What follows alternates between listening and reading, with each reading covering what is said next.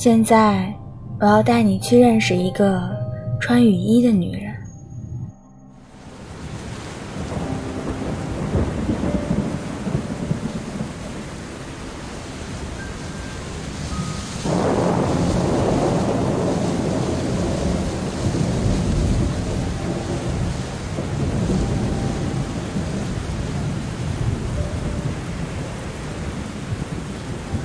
又是一个令人烦躁不安的雨夜。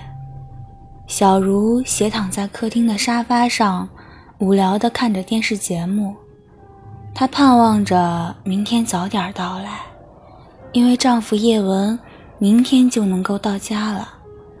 叶文比小茹大九岁，是个生意人，妻子几年前去世了。他和小茹是在去年结的婚。那时，叶文的生意非常成功，就在近郊买下了这栋二层小楼。墙上的大钟敲了十下，雨还在不停的下着。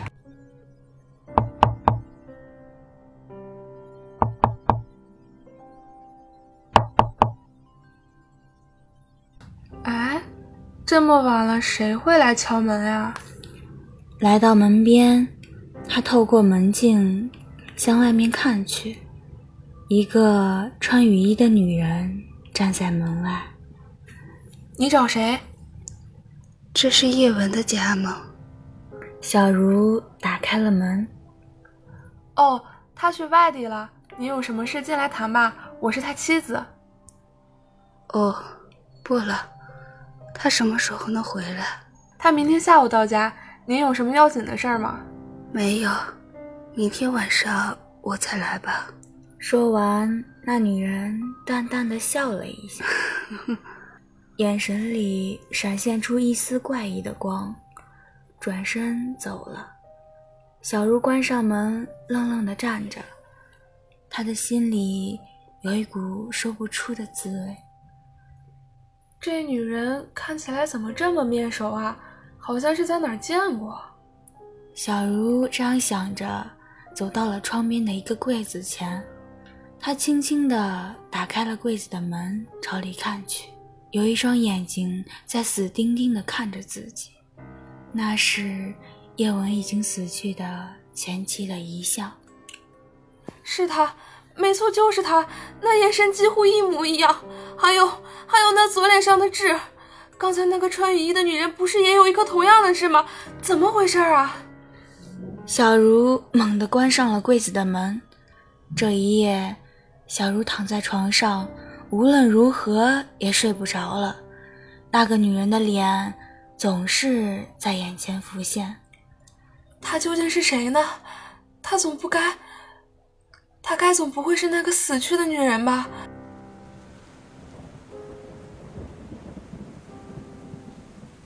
不，这怎么可能呢？这这怎么可能呢？天刚亮，小茹就接到了叶文的电话。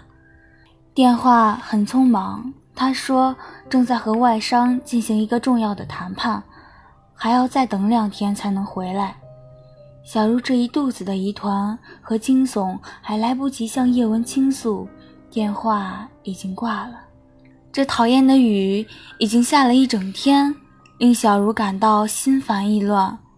傍晚五点多钟的时候，小茹约了几个朋友去饭店吃饭。叶文不在家的时候，他总是这样做。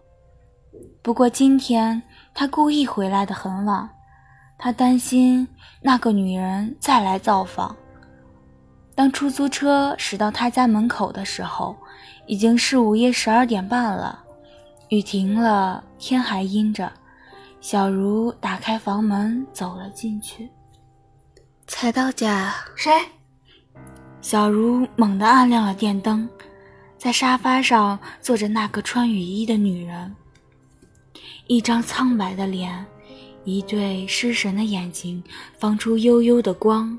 那雨衣帽檐下露出一双乱蓬蓬的头发，几乎挡住了她的眉毛。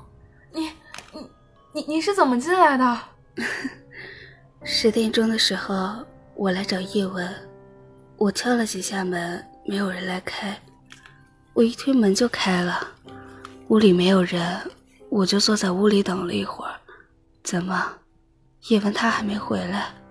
他，他还要再等两天才能回来。你你找他到底有什么样的事儿啊？哦，没什么，过两天我再来吧。以后出去可得锁门啊。那女人用干瘦的手撩了一下头发，走了。小茹懵了，明明自己走的时候锁了门的，怎么，怎怎怎么会这样呢？这女人一定有来头。一股莫名的冲动涌上了小茹的心头，她关了电灯，锁上房门，悄悄地跟了出去。那女人就在不远的前头，她走进了一栋还没有竣工的大楼。小茹也壮起胆子跟了进去，一楼、二楼、三楼，那女人在一阶一阶的走着，小茹就这样跟随着，她生怕自己发出任何响动。又下雨了，还打起了雷，伴随着沉闷的雷声，那女人走到了顶层，七楼。这时，一道闪电照亮了这漆黑的楼道。小茹看见，在自己面前正对着自己的，就是那女人微笑的惨白的脸。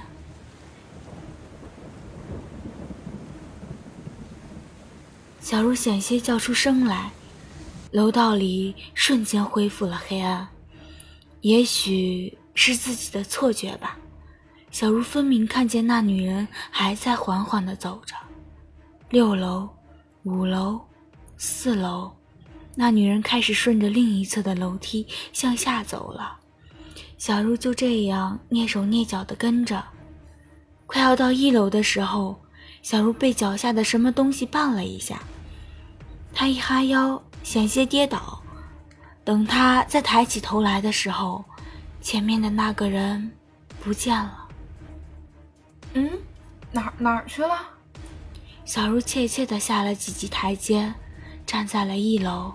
是不是他已经走出了这栋楼了？小茹向前走了几步，她把楼门拽开了一道小缝儿。哎，什么东西在门口？好像是个长方形木头箱子。小茹索性打开了楼门。天哪，哪里是什么木头箱子？那是一口棺材！天哪！小茹大叫一声，她几乎昏了过去。难道，难道那女人真的是鬼？这这棺材，这棺材就是她的家。你是来找我的吧？谁？小茹猛地转过头去，身后正站着那个穿雨衣的女人。那女人向自己走来了。小茹看见，这女人。好像是抱着自己的遗像。你找我干什么呀？你找我干什么呀？小茹病倒了，这回她病得很重。叶文日夜守护在她的身边，不再让她受任何打扰。因为这回小茹的精神分裂症更加的严重了，她所看到的世界跟所有的都不一样。令叶文最不能原谅自己的就是，半个月前选择了一个和前妻长得很像的生意合伙人，而自己因为忙碌而忘记了自己与他约定的日期，而让小茹在那个雨夜独自接待了这位不速之客。